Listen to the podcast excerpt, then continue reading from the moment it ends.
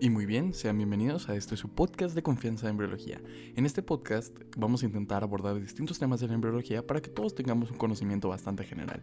Nos estaremos basando en distintos libros de embriología, como son el Artiaga y el Moore, y en clases que su servidor Eduardo Matiz ha tomado. Acompáñenme en este viaje. Bienvenido a otro capítulo de embriología. En este capítulo hablaremos de los anexos embrionarios y la ecología fetal. En los seres humanos, durante toda la vida prenatal, existe una íntima relación entre la madre y el hijo, porque la vida de este último depende íntegramente de esta relación, ya que la madre es la encargada de proporcionar agua, oxígeno, nutrientes, complementos vitamínicos y muchas otras sustancias. Y, a la vez, es a través de la madre que el hijo va a desechar el dióxido de carbono y todos los productos de su catabolismo, entre otras cosas. Para que estas funciones puedan realizarse, es necesaria la presencia de estructuras que sirvan como interfase entre la madre y el embrión o el feto, estructuras que se conocen como anexos embrionarios, los cuales permiten dichas funciones y además algunas de ellas contribuirán al desarrollo de estructuras propias del embrión que le servirán no solo durante la vida prenatal, sino también en la postnatal.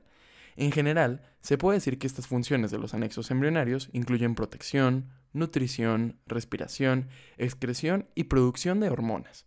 Los anexos están constituidos por el amnios, el corion, el saco vitalino, la alantoides, la placenta y el cordón umbilical. Casi la totalidad de los anexos se desarrollan del cigoto, pero no forman parte del embrión o feto, excepto una parte del saco vitalino que se incorpora en el intestino primitivo y la alantoides, que contribuirá al desarrollo de la vejiga urinaria y formará el uraco. Por otra parte, una porción de la placenta no surgirá a partir del cigoto, sino de la decidua materna, conformando la porción materna de la placenta. La mayoría de los anexos embrionarios serán desechados durante el parto y el alumbramiento, y solo persistirán algunas porciones que contribuyen a las estructuras corporales definitivas, como se ha mencionado anteriormente. Todos los anexos embrionarios comienzan su desarrollo de forma simultánea durante el proceso de implantación. Hablemos brevemente del divertículo ileal, también conocido como el divertículo de Meckel. Seguramente lo has escuchado. Es un saco ciego en el ilion. Es la malformación más frecuente del tubo digestivo, ya que está presente en un 24% de la población, aunque no siempre produce sintomatología. Los problemas que pueden aparecer son sangrado del intestino, obstrucción intestinal o inflamación por infección del divertículo. Se considera que este divertículo es un remanente del conducto onfalo-mesentérico, que no se reabsorbió por completo.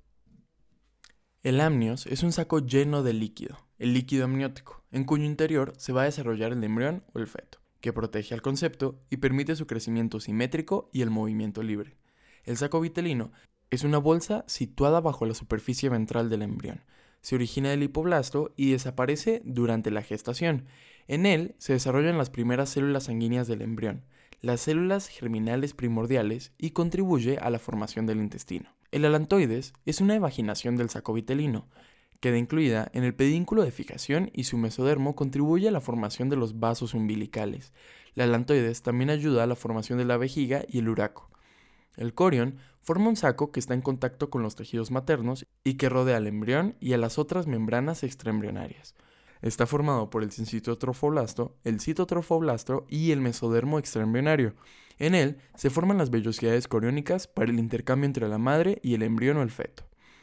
La placenta es un órgano en forma de disco que se desarrolla del corion, tejido embrionario, y de la decidua, tejido materno.